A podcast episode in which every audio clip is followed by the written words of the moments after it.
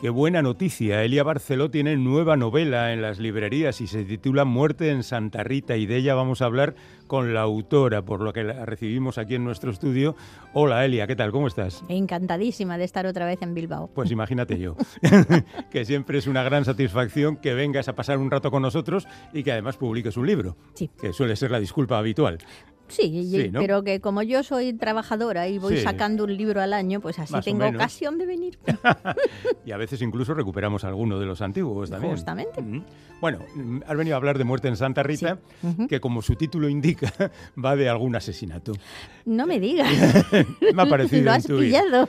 Lo que pasa es que, claro, venimos de La Noche de Plata, que era una novela tirando a negra, en el sentido del término. Muy negra. Y aquí nos vamos a una cosa no solo más luminosa por la luz, sino porque es un poco ese juego de la novela Enigma, de Agatha Christie, de ah, mucha ah. gente en una casa. Y oh, Dios mío, ha habido algo que.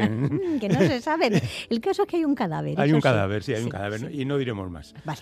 No, diremos más. Pero ¿cómo se te aparece esta idea?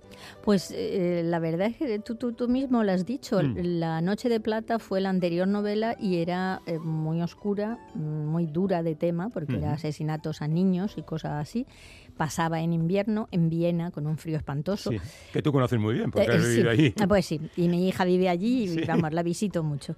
Y claro, cuando además yo estaba en el confinamiento con esa novela y cuando acabó el confinamiento nos dejaron volver a España y llegué a mi tierra en mitad de julio y vi el sol y las palmeras y eso dije, la próxima tiene que ser en un sitio así. Y ahí surgió Santa Rita con su jardín y sus flores y su comunidad de gente de todas las edades que viven juntos, ayudándose. Y, bueno, para darle un poco de sal al asunto, pues hay un crimen. Eh, ¿Nació Santa Rita ahí o ya existía? No. ¿Existe Santa Rita? ¿Qué va? Ojalá. ¿El lugar? Ojalá. El, lugar donde lo ha situado sí existirá. Hombre, existe, pero no el pueblo. O sea, el pueblo me lo inventé, porque ya sabes tú que, la gente está siempre muy orgullosa de su pueblo. Y cuando coges un pueblo de verdad y pones cualquier cosa enseguida empiezan a lloverte las críticas de esa pastelería no la abrieron hasta 1953 y en esa estatua que tú dices esa no la pusieron hasta no sé cuántos. Así que tú te inventas un pueblo, poner lo que te da la gana. Y es un pueblo que mezcla, digamos, Alicante, Elche, Santa Pola, la zona de Crevillente y, y el lugar, Santa Rita en sí, tampoco existe pero es lo que a mí me gustaría que existiera para vivir, allí. Sobre todo pensando en, la jubilación, digamos así. O sea, tú eres Sofía. Ojalá, ojalá llegara yo a la... Sofía es la dueña de Santa Rita. La dueña... Y tiene 92 años. Sí, señor. y, una larga carrera de éxitos literarios perdóname, hay demasiados datos. Y una cabeza muy bien amueblada, que es una cosa estupenda. Mm. Bueno, sí, pero yo, yo soy una chica mucho más sosa que, Sofía. Sofía ha estado en todas partes, ha tenido 100 amantes. Mm. Y yo, pues soy una cosa muy normal. me casé hace mil años, tengo dos hijos, tengo dos nietos, pues muy normalita. Y has lidiado con varias generaciones de, estudiantes. de estudiantes y de lectores. Y de... Mm. Sí, pero Santa Rita mola. Bueno, pero eh, ahí está Sofía Ahí está su sobrina, traductora y, visitante circunstancial, está su secretaria, está un montón de personajes que supongo que te lo has pasado estupendamente creándolos, ¿no? Porque hay algunos que pueden ser un poco mm, estereotipos, ¿no? De, los que viven en Downton Abbey y, otros que son absolutamente, radicalmente distintos, ¿no? Sí, hay de todo. lo que me gusta a mí mucho de Santa Rita es que es una comunidad donde hay gente desde muy joven, o sea, estudiantes, por ejemplo, que, que para pueden vivir allí gratis a cambio de ayudar cuando hace falta hasta gente que todavía está trabajando y entra y sale de Santa Rita, luego hay mucha gente jubilada y, y, hay gente, pues eso, como Sofía, que ya tiene una edad y que además ya no es tan móvil, va con muleta, la tienen que ayudar un poco, pero hay hay variedad, hay, variedad. Y, hay libros, hay al menos dos novelas una que les he ofrecido primera, primero a la traductora, luego se la quitan, le dan otra. Eh, ahí parece que hay un misterio de algún tipo. Eh, uno más de los que aparecen por aquí. Es lo mío, lo de los misterios y los secretos. Justamente por eso ha recuperado a un viejo personaje de una novela que recuerdo yo que te entrevisté con el contrincante. En la distancia estabas tú en Innsbruck y yo en Bilbao. ¿Tan viejos somos, querida? Bueno, hace menos de 20 años de eso. ¿Tú crees? Sí, ¿no? Cuando se publicó en 2004 sí, es verdad. Es verdad, hace menos de 20 años. A mí me parece que hace dos siglos. Eh, sí, hace, hace un rato ya de todo eso. Pero bueno, quiero decir que has recuperado, como hiciste ya en la anterior novela, eh, de vez en cuando te pillas uno de tus históricos, ¿no? Sí, sí, porque son gente que me gusta, que me cae bien, a los que conozco bien y que me gusta trabajar juntos. Yo, yo siempre tengo la sensación de que yo trabajo con mis personajes, de que hacemos cosas juntos. Y Robles es un tipo maravilloso, encantador, que además en el tiempo transcurrido entre una novela y otra ha evolucionado para bien. Al principio en la otra novela era muy bruto, muy bruto, fumaba puros constantemente, estaba gordo y ahora desde que está jubilado y desde que vive en el Mediterráneo, pues sale a caminar todos los días, ha dejado de fumar se ha hecho menos machista. es un tipo encantador. Bueno, él es un ex eh, investigador, un ex policía, pero la investigación de la muerte corre a cargo de, otra investigadora, en este caso Lola Garrido, ¿no? Claro, la, mm. mujer que está en activo, mm. porque mm, Robles fue comisario, pero ahora tiene 67 años, ya lo dejó, y le echa una mano a Lola pero Lola es la, inspectora que lleva el caso y es también una mujer muy, yo la encuentro muy atractiva y muy interesante porque es una mujer muy, muy seria, que cumple muy bien sus obligaciones, es un poco adusta además, pero yo espero que con el contacto con Santa Rita y con el Mediterráneo se vaya dulcificando y se vaya haciendo más alegre. De hecho, ella se va a vivir a Santa Rita para investigar. Eso, es entrega y vocación. ¿eh? Eh, más que nada es que Santa Rita se vive muy bien. Ya, ya veo, ya veo. Voy a tener que darme una vuelta por ahí a ver si encuentro algo, algo parecido. Pero bueno, aquí tenemos a estos dos investigadores y al resto de los personajes. Hay quien sí fuma, que es justamente el cadáver. No lo mata el tabaco. No, no lo mata. pero, podría. Es, eh, lo que me ha sorprendido es que, aunque el personaje aparece antes, el muerto aparece casi a, mitad de novela, un poco antes. La página 100. por eso. Por ahí, es ciento y algo. Ciento y algo, sí, sí. sí, eh, no es lo que se suele hacer en este tipo de novelas. Se pone el muerto al principio y luego ya veremos. Eso es. No, yo, yo ¿A, ti te venía bien para crear los personajes o así? Sí, sí, te lo explico enseguida. Pero aparte de todo, es que en esta novela, bueno, en e, esta novela, digamos, es la primera de varias. Entonces, por, lo anuncias al final. Por eso tardo más en preparar el, ambiente para que los lectores y lectoras se vayan aficionando a los personajes, al lugar y tal. Y ya iréis viendo a lo largo de esta pequeña serie que yo quiero hacer que yo lo que trato de hacer también es subvertir muchas de las cosas que se consideran básicas en la novela negra. Entre ellas que el cadáver aparezca en el primer momento. Pues en esta no. Entonces, mis personajes no son jóvenes y dinámicos, sino que casi todos son dinámicos, pero poco jóvenes. Y hay muchas más cosas que a lo largo de, la historia iréis viendo que juego con ellas. De hecho, la novela, como siempre en el caso de Elia, va más allá de lo puramente detectivesco, pongamos, ¿no?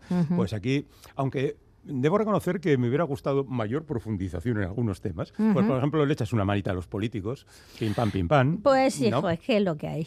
Eh, em, pegas también un repaso leve y superficial a los hombres escriben autoficción, las mujeres escribimos ficción. Parece que no te gusta muy bien esa, esa declaración de situaciones, ¿no? Sí, es que hay cosas que, son, lo mismo son manías mías, ¿eh? pero yo tengo la sensación de que los hombres se, se gustan un montón. Y se complacen muchísimo en hablar de sí mismos y de algún modo piensan que a todos los demás nos va a interesar muchísimo lo que ellos hacían cuando eran pequeñitos y su abuelo los llevaba a pasear por el mar. Que está muy bien que lo pongas en una escena, pero que uses 300 páginas para contarte tu infancia, pues chico, a mí tampoco me interesa tanto la infancia de un desconocido. Elia, estamos totalmente de acuerdo. hay, hay también otra cosa que esta ya está más presente. Eh, de hecho, hay bastantes personajes que caen en ello, que es el machismo, los malos tratos. Eh, de hecho, salvo Robles y pocos más, eh, los personajes masculinos son francamente mejorables. Mm, sí.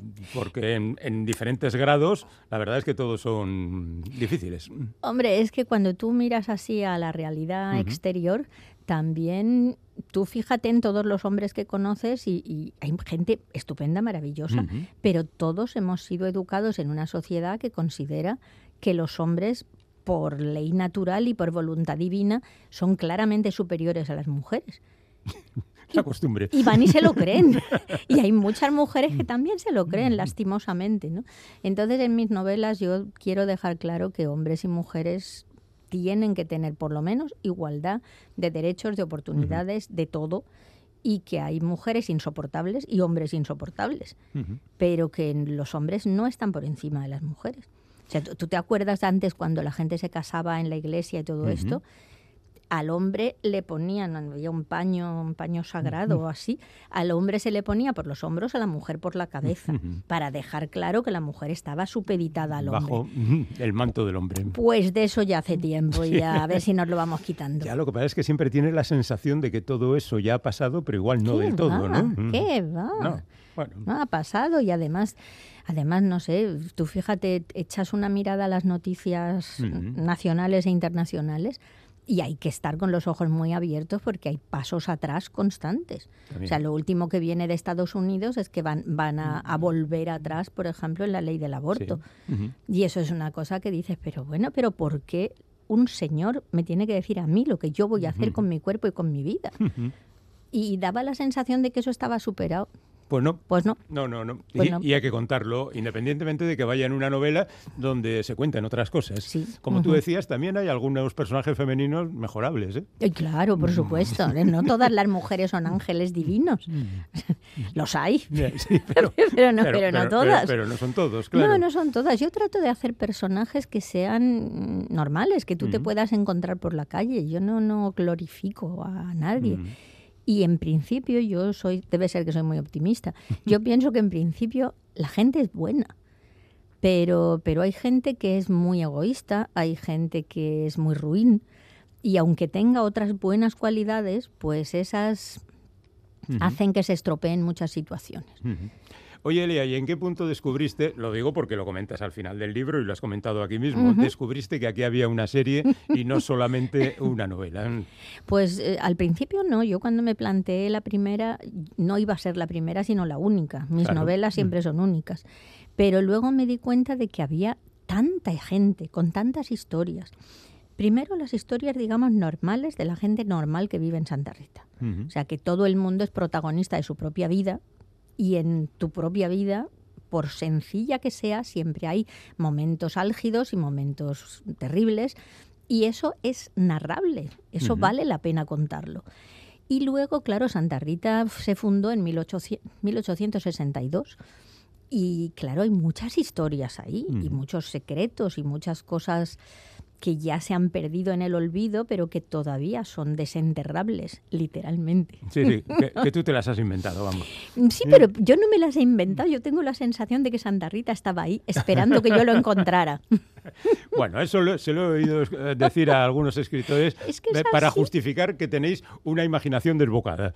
Sí, también, también que se nos va un poco la olla, sí. Pero bueno, quiero decir que has tenido que tener muchos inputs de este tipo para decir, eh, aquí hay una serie. Sí, o sea, no solamente una secuela, sino que esto igual va para largo. Hombre, no, a mí mi, idea, mi ilusión, si puedo y si mm. vivo y si no me pisa un autobús al salir de mm, aquí. Tampoco es para ponerse así. Hijo, puede ser. puede ser, pero no, no, es deseable. No es deseable. Y mucho menos probable. Hombre, pero este año, tú fíjate, este año ha muerto mucha gente que no le tocaba. Es verdad. Y colegas míos, eh, así al pronto, los dos que más claramente me vienen son Almudena Grandes y Fernando Marías, que además era de aquí. De Bilbao, sí, sí. Con 61 años. Sí, sí, Y además era amigo mío, o sea, una barbaridad. bueno, Fernando era amigo de todos. Sí, es verdad, es verdad, es verdad. Sí, sí, porque además como era tan inquieto y tan activo, todos hemos colaborado con él en algún momento. Oye, ¿me haces una cosita para una antología que estoy haciendo ahora? Eso, eso. Y entonces tú enseguida decías que sí. Y, claro, si, si uno lo piensa, pues yo ya tengo una edad, me puede pasar. pero si, si vivo, a mí lo que me gustaría es básicamente hacer una serie de cuatro. O sea, poner las cuatro estaciones en Santa Rita, porque además también tenemos las cuatro estaciones y cuatro pasos hacia atrás. O sea, desde Sofía hay cuatro generaciones. Y cada, en cada novela ir un paso más atrás en las generaciones anteriores, hasta volver al momento de su fundación. Hasta 1862. 62, mm. eso es. Y entonces en cada generación ha habido algo eh, ocultable, digamos, algún secreto culpable. Pero no tiene que ser necesariamente novela, digamos, criminal. O, sí, habrá algún muerto. Sí, sí, sí, va a haber muertos en todas. Porque normalmente en tus novelas hay muertos. Sí, bueno, es que en la vida hay muertos. ¿Qué vamos a hacer? bueno, te vas a pasar una temporada ahí en el Mediterráneo eh, estupendamente. me encanta, me encanta. Yo, yo, mira, yo disfruto mucho de Austria, donde vivo porque es precioso, el paisaje es precioso, los lagos y los bosques. Me encanta venir a Bilbao y ver lo verde que está todo. Pero cuando yo, ya sé, ya sé por experiencia que para que algo esté verde tiene que llover a montón. Eso es verdad. Mm, y entonces, pues claro, cuando voy a mi tierra no llueve tanto, pero cuántas flores hay y cuántas palmeras y qué luz. Y qué calorcito. Y qué cal bueno, sí, en, la del verano hace mucho calor. Hace mucho calor. Sí, 42 grados es normal después de comer. Bueno, está bien que el, ambiente sea estupendo, que la comida sea saludable. Mm, mm, Aquí se habla mm, mucho de comida. Eso, aunque es una sorpresa para cada habitante de Santa Rita, qué es lo que va a comer en cada momento, porque las cocineras no están por la labor de hacer menús. Naturalmente, porque eso no es un hotel. Por eso, aquí, se come lo que se Hombre, encima que hay una señora que se aviene a hacer de comer para 30 personas, pues todavía te vas a poner chula diciendo, a ver, ¿qué me vas a dar? Pues hay lo que hay, como en tu casa cuando eras pequeño. Llegabas y lo que la mamá había hecho, pues lo que te comías. Es, es sorprendente que hayas encontrado a tanta gente colaboradora, porque en esta casa no vive más que gente, cada uno en la medida de sus posibilidades, que ayuda a los demás. Esto es un poco hippie, ¿no? Es que el que no colabora sale por, piernas. Claro, no pinta nada ahí. Porque Sofía dice, no, aquí a vagos no mantenemos. Sofía es la, dueña y la que más dinero pone porque ella ha ganado mucho dinero con sus novelas, ella es una especie de Agatha Christie hispano-británica, entonces ella eh, tiene suficiente capital como, para mantener Santa Rita, pero todo el mundo tiene que apechugar. Y el que no apechuga a la calle. Bueno, es una especie de Agatha Christie en una vertiente de su trabajo. En la otra es un poco rejosilla. ¿eh? Sí, en la otra ella hace rosa, rosa rojo, rosa con, con, mucha carga erótica. Por lo menos lo estuvo haciendo hasta hace relativamente poco. Ahora hay algún momento en la novela en que dice que bueno que la línea erótica ya está bajando porque se siente como si estuviera haciendo ciencia ficción. ya que mencionas la palabra que hay de aquella gran dama de la ciencia ficción de Elia Barceló, ya lo tenemos olvidado definitivamente. No, no, no, que va, que va. Si a mí me encanta la ciencia ficción, lo que no que tengo es el tiempo. Ya, Entonces, tienes que, atender a esto. Es que primero ahora tengo Santa Rita, luego estoy mm, quisiera hacer la segunda parte de Frankenstein, que me la han pedido mucho en los colegios y esto. Y por ejemplo, ahora tengo ya mm, dos cuentos totalmente claros en la cabeza que son de ciencia ficción. Y una novela empezada pero que es que no, es que no me da la vida. y eso que ya no das clases, ¿no? Uy, no, ya no doy clases y yo pensaba que iba a tener mucho más tiempo. Es mentira. Mentira. La jubilación es mentira. Mentira, mentira. No, hay tiempo para nada. No, tienes muchísimo más que hacer. Por eso yo no me jubilo. Haces muy bien, así, así vives tranquilamente, trabajando 10 horas al día, nada. Vale, vale, vale. Bueno, es que cuando chapoteas en charcos que te gustan...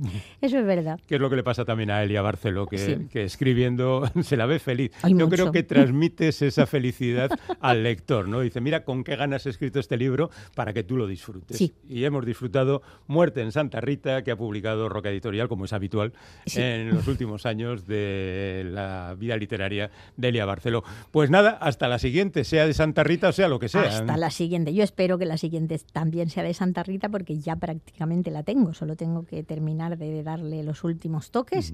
Lo que no sé aún es cuándo saldrá, pero pronto, pronto, el año que viene. El año, que viene, nos vemos otra sí, Seguro. Bienvenida, Elia Barceló. Muchas gracias. Gracias a ustedes, eh, eh, todos los que han estado escuchando esto, por la paciencia de oírme. Al contrario, seguro que están todos interesadísimos en tu novela. Un beso. Un beso. Hasta luego. Adiós, Bilbao.